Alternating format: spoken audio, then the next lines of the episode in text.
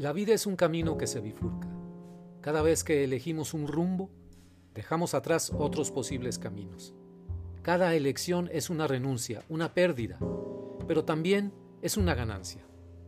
Al elegir nos definimos, nos damos un sentido, construimos nuestra identidad. Elegimos un camino porque creemos que es el que nos llevará hacia lo que buscamos. Pero a veces nos equivocamos, nos perdemos, nos desviamos. Entonces, tenemos que volver sobre nuestros pasos, buscar un nuevo rumbo, aprender de nuestros errores. La vida es un camino que se bifurca, pero también es un camino que se puede recorrer de nuevo. Son palabras de Octavio Paz, ilustre escritor, poeta, ensayista, diplomático mexicano, merecedor del Premio Nobel de Literatura en el año de 1990. Antes de que termine, estimados amigos, el mes de abril, en este domingo 30 de abril, que en México está dedicado al Día del Niño, yo quiero hacer una breve memoria, un breve recuerdo de Octavio Paz. Desde una perspectiva personal, por supuesto.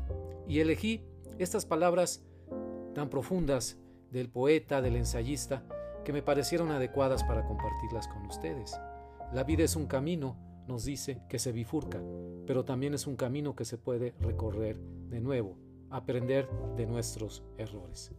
Impresionante. A mí en lo personal, y déjenme empezar a, compartir con ustedes, en esta edición dominical extra, digamos, de Mirada al Mundo, un espacio de opinión editorial, yo soy Rogelio Ríos Herrán, periodista de Monterrey, México. Es un domingo al mediodía, muy calmado en la ciudad de Monterrey, en donde vivo y trabajo, con una taza de café en la mano. Me puse a recordar a Octavio Paz. Me lo detonó también este recuerdo un artículo que publicó hoy en el periódico Reforma Enrique Krause, también eh, historiador, ensayista mexicano, que trabajó de la mano con Octavio Paz durante muchos años en varias aventuras editoriales y podemos decir que Octavio Paz fue realmente su mentor en, en, editoriales, en líderes políticas de Enrique Krause. Su artículo se llama Última tarde con Octavio Paz y rememora aquellos días anteriores al 19 de abril de 1998, fecha del fallecimiento de Octavio Paz. Este año se cumplen 25 años, en que ya postrado en una silla de ruedas, y bastante disminuido físicamente el poeta, Enrique Krause lo acompañaba y trataba pues de tranquilizar esa especie de ansiedad que le daba a Octavio Paz por ver que la vida se le escapaba y que nuestro querido México, nuestro querido país, Parecía que no, acaba, no acababa en ese entonces, hace 25 años, de encontrar su rumbo. Ya se hablaba a finales de los años 90 de la transición democrática en México. Octavio Paz hubiera querido vivir estos 25 años más para ver hasta dónde había llegado esta transición democrática, los grandes avances que se hicieron y cómo a partir del año 2018 empieza la destrucción de todos esos avances con la llegada de este nuevo gobierno morenista al poder. Y nos recuerda aquí algunas de las palabras de Octavio Paz, que son reflexiones eh, políticas. Cito al poeta, a Paz, sin libertad la democracia es tiranía mayoritaria.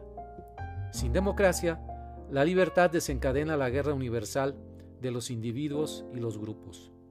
Su unión produce la tolerancia, la vida civilizada.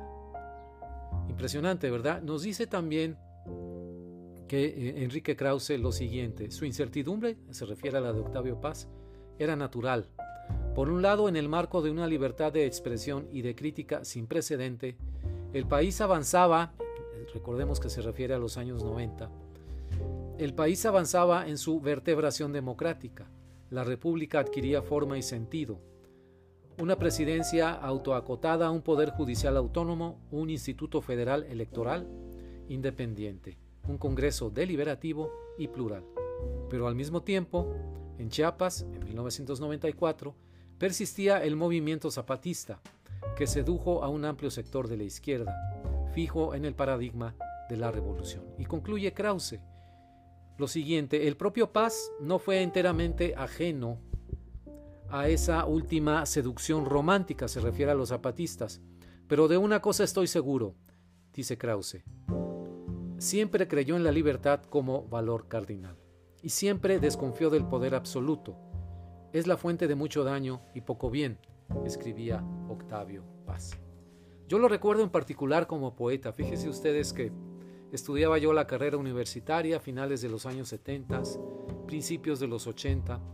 Paz era una figura, uno de los grandes intelectuales de México, que eh, logró acceso, digamos, a la, principal cadena televisora privada mexicana, Televisa en ese entonces, para tener un programa de diálogo, eh, un programa público abierto, en televisión abierta, en donde eh, invitaba a intelectuales, a figuras de la vida política, del pensamiento, de la filosofía, tanto de Estados Unidos como de Europa y asimismo como de América Latina.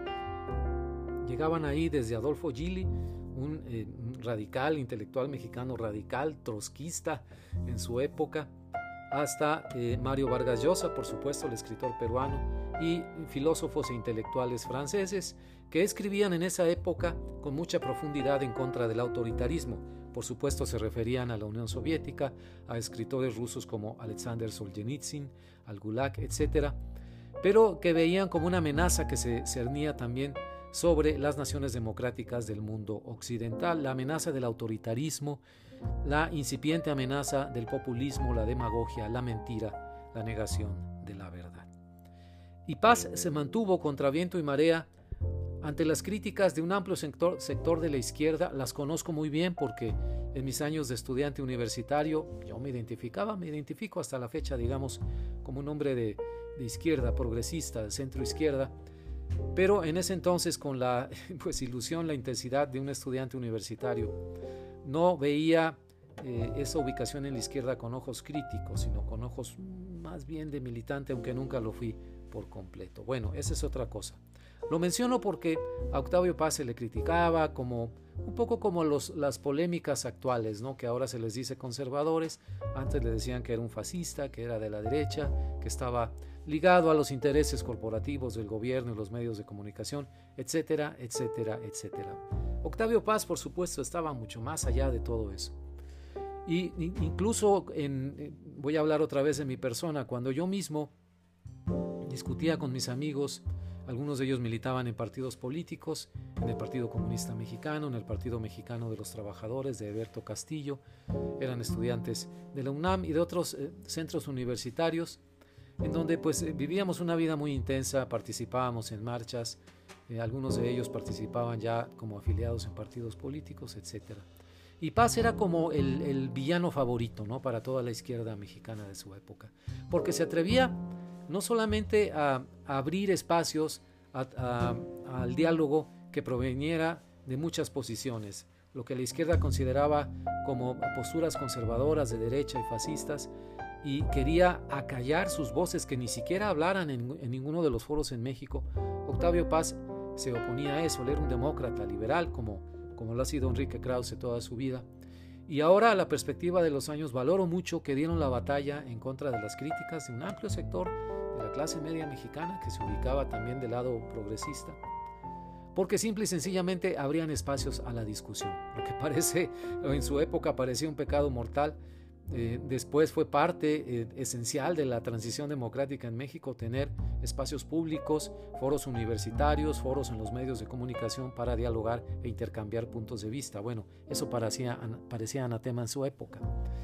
Y a pesar de que yo en algunos aspectos criticaba, digamos, en sus escritos políticos, en su toma de postura del momento de coyuntura a paz, nunca dejé de admirarlo como un gran poeta, poemas como Piedra eh, de Sol, y otros más, pero e, e, esa gran construcción poética que es este poema en particular, Piedra de Sol, a mí me atrapó, yo era un joven de 18 o 19 años, compré las poesías eh, completas de Octavio Paz en un, volumen que editó el Fondo de Cultura Económica, me acuerdo que era de pastadura, de los caros, ¿no? Se me fue ahí una buena parte del dinero que tenía en ese momento en la librería Gandhi en comprar eh, los libros de Paz. Había leído, por supuesto, El laberinto de la soledad, eh, todos los ensayos postdata que escribían y que se referían a temas de época. Pero Paz, el poeta, fue el que me capturó y me hizo incluso entrar en discusiones fuertes con mis amigos al defenderlo, ¿no? al defender su postura como intelectual y su postura como un gran, gran literato, como un gran poeta. No me faltó razón después, años después, una década después, 15 eh, años después, eh, En 1990 recibió el Premio Nobel de Literatura y no solamente de literatura por su creación como ficción literaria, sino como esa gran mentalidad abierta al diálogo en el terreno literario, en el terreno filosófico. Me parece que eso fue parte de su reconocimiento. Y entonces ese es el Octavio Paz que yo recuerdo y que después a lo largo de, su vida eh, posterior, a lo largo de la mía, ya como profesionista, madurando, teniendo otros puntos de vista, sobre todo puntos de vista más críticos contra la propia izquierda, que se negaba, en ese entonces se niega ahora quienes ostentan las banderas de la izquierda falsamente, como es la cuarta transformación, se niegan, eh, ya no digamos al diálogo con los demás eh, fuerzas políticas, ¿no? no opositores, no me gusta usar esa palabra, ideologías y posturas contrarias, sino se niega, y esto es lo más grave de todo, a la propia autocrítica. Celebro entonces, en este mes de abril del año 2023, les recuerdo que estoy grabando el domingo 30 de abril, la vida, eh, no la muerte de Octavio Paz, la vida y el legado que ha dejado eh, para la posteridad.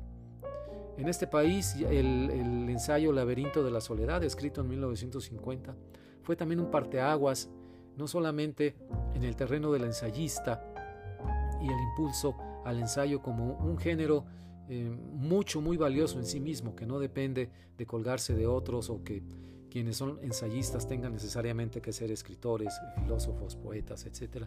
Octavio Paz lo era todo en una sola persona y ayudó a dar impulso al ensayo, que ha sido un género muy bien cultivado en México por eh, muchos historiadores, intelectuales, a lo largo de varias décadas. Pero fue ese impulso del laberinto de la soledad lo que abrió mucho la discusión en torno a lo que significa ser mexicano, en torno a lo que significa ser un ciudadano en México, estar sujeto a un régimen que tiene eh, una careta, una máscara democrática, pero que tiene una gran tensión interior y parece que no quiere acceder ya no digamos a una transición democrática, sino llegar a un, objetivo de plenitud democrática.